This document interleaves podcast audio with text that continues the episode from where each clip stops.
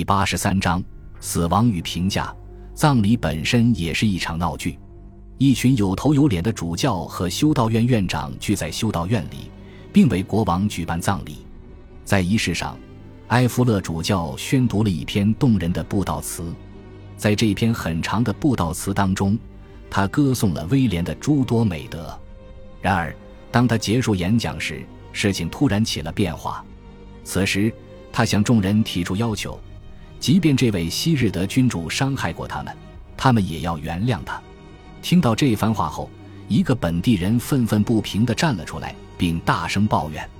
他指出，他们脚下的土地曾属于他的父亲。征服者用暴力抢争了这一土地，并在这片土地上建立了修道院。在声称这片土地属于他自己之后，这个人试图阻止这些神职人员继续举行葬礼。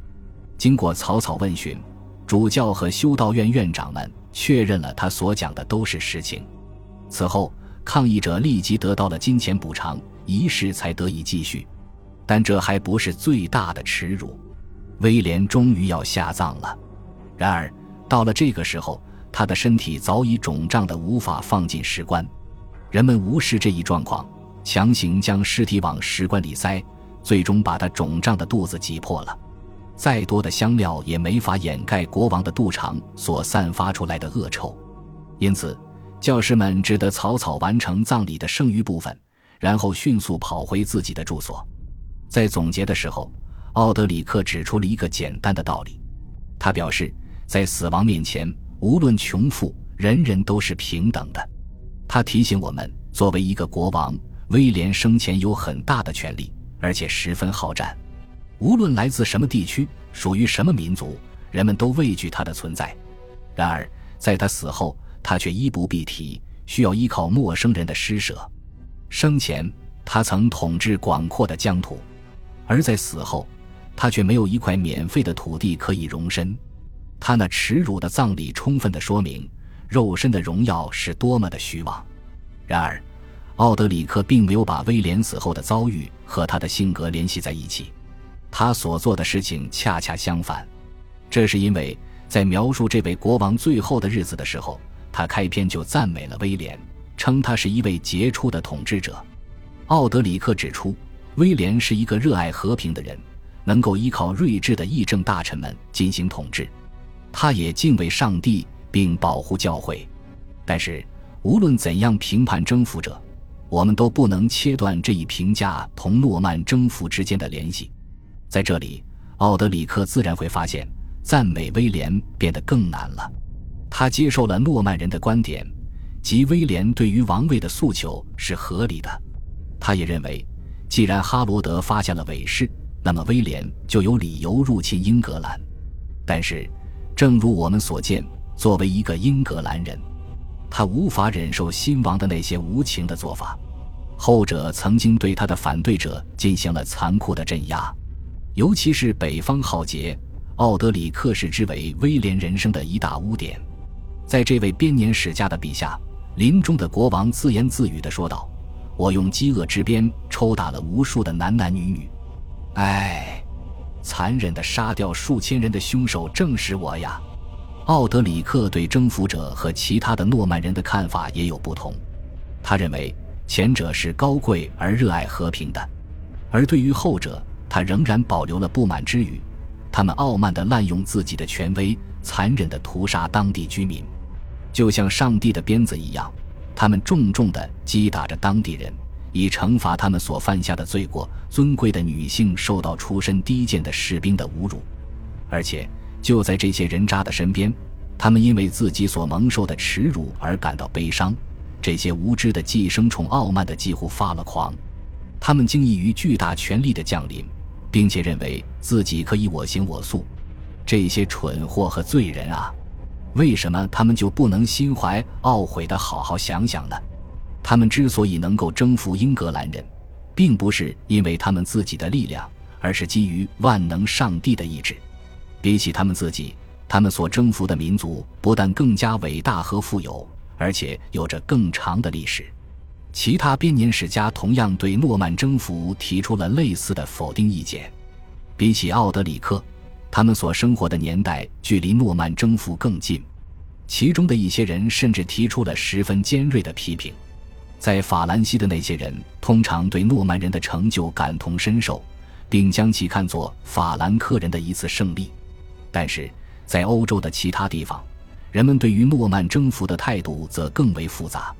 例如，一个名叫米歇尔·贝格的弗鲁托尔夫的巴伐利亚作家就认为，威廉无情的进攻并占领了英格兰，他迫使那里的主教们纷纷流亡他乡。并且杀死了当地的贵族们。另一个德意志人特里尔的温瑞克对征服者的批评则更为猛烈。一千零八十年，他抨击了格里高利七世与某些统治者的私人关系。他说，教宗的一些所谓的朋友像暴君一样，用暴力篡夺了他国的政权。他们通往王座的路是被鲜血浸透的，戴在头上的王冠也是血淋淋的。为了巩固他们的统治，他们使用了谋杀、强奸、屠杀以及折磨的手段。他并未具体点出他所描述的人究竟是谁，但这位英格兰的新国王显然符合所有的描述。同年，在写给威廉的信中，格里高利还在后悔，因为他之前支持过诺曼征服，他不得不承受他人对他的批评。相比之下，同一时期的英格兰人则很少对此发表意见。这也许是因为对他们来说，反思这一段历史仍然太过痛苦。就这样，威廉成了国王。十一世纪前后，坎特伯雷的厄德麦坦西道：“我实在不想说他是如何对待那些在大屠杀中活下来的人的。”在这种集体的沉默之中，盎格鲁撒克逊编年史的编写者是一个显眼的例外。在本书之前的篇章里，我们曾多次引用他为威廉所撰写的讣告。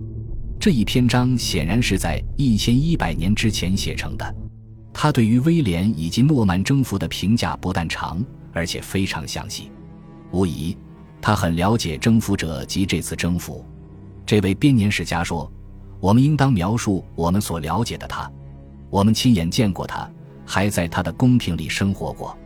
如奥德里克一样，他称赞威廉是一个有智慧和权力的国王。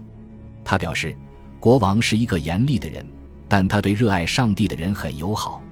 事实上，在他统治的期间，宗教得到了极大的发展。威廉自己就在巴特尔建立了一座新的修道院，他还重建了坎特伯雷大教堂和一些其他的教堂。在回忆威廉的其他作为的时候，这位编年史家也表现出了同样的赞许态度。他表示，在威廉的统治下，国家伟大。秩序稳定，他把反叛者投入监狱，也阉割了强奸犯。他不但用敬畏的语气描述了末日审判调查，而且还用这样的语气描述了国王在不列颠群岛内的权威。威尔士被纳入了他的统治之下，苏格兰也因他的武力沦为附庸。作者估计，如果他再多活两年，他可能连爱尔兰都征服了。但是接下来。这位编年史家就开始转而记载一些负面的事物。他说：“诚然，在威廉统治的时期，人们遭受了严重的压迫和许多的伤害。在这些事物中，排在第一位的就是威廉命人建造的城堡。修建这些城堡给穷苦的人们带来了沉重的负担。排在第二位的是威廉不加掩饰的贪欲。”他以最不公正的方式从他的臣民那里拿走了数以百磅计的金银。最后一个事物是威廉所引入的森林区，在这个区域内，不论穷富，他都会用严厉的法律来管制他们。这位编年史家总结道：“尽管所有人可能都恨他，但威廉实在是太无情了，对此并不关心。如果他的臣民想要活着并保有自己的土地的话。”他们就必须要完全服从于他的意志，即便是在这一有关征服者的统治的片面总结当中，我们也可以看到，二十年间，威廉及其追随者带来了一场巨变。截至一千零八十七年，在英格兰的十五座古老教堂中，至少有九座被焚毁或破坏，取代他们的是新的罗马式建筑。在接下来的大约三十年间。其余的六座教堂也被重建了，与之有着同样的命运的还有那些重要的修道院。当然，前信者位于威斯敏斯特的教堂是唯一的例外。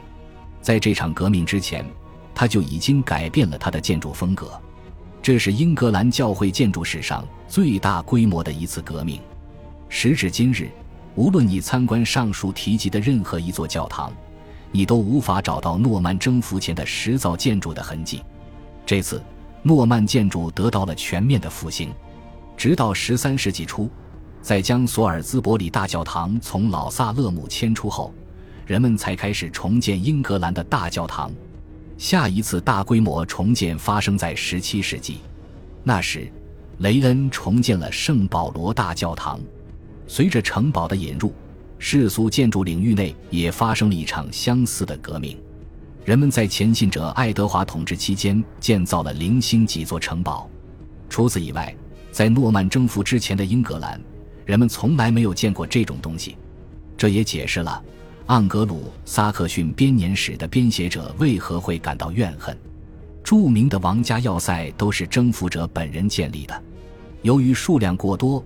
我们无法一一列举剩下的城堡，在英格兰全境范围内，只要有拥有一定的资产，新来的诺曼领主就会在自己的百户区建立类似的城堡。时至今日，人们还能看到他们所留下的不可计数的土堆。我们很难确定这些土堆的年代，只能估算这些城堡的总数。但是，据保守估计，在一千一百年的英格兰，人们大约建造了五百座城堡。其中的绝大多数是在一千零六十六年后不久就建成的。除了建造城堡和教堂之外，我们还可以看到，威廉还建立了新的王家森林区，这使得数以千计的人流离失所。更不用提，他还蓄意破坏了英格兰的北部。通过这一事件，他又杀害了几千人，并将约克郡毁成一片荒芜。这样一来，我们也就更能理解盎格鲁撒克逊编年史。编写者的哀叹了。感谢您的收听，喜欢别忘了订阅加关注，主页有更多精彩内容。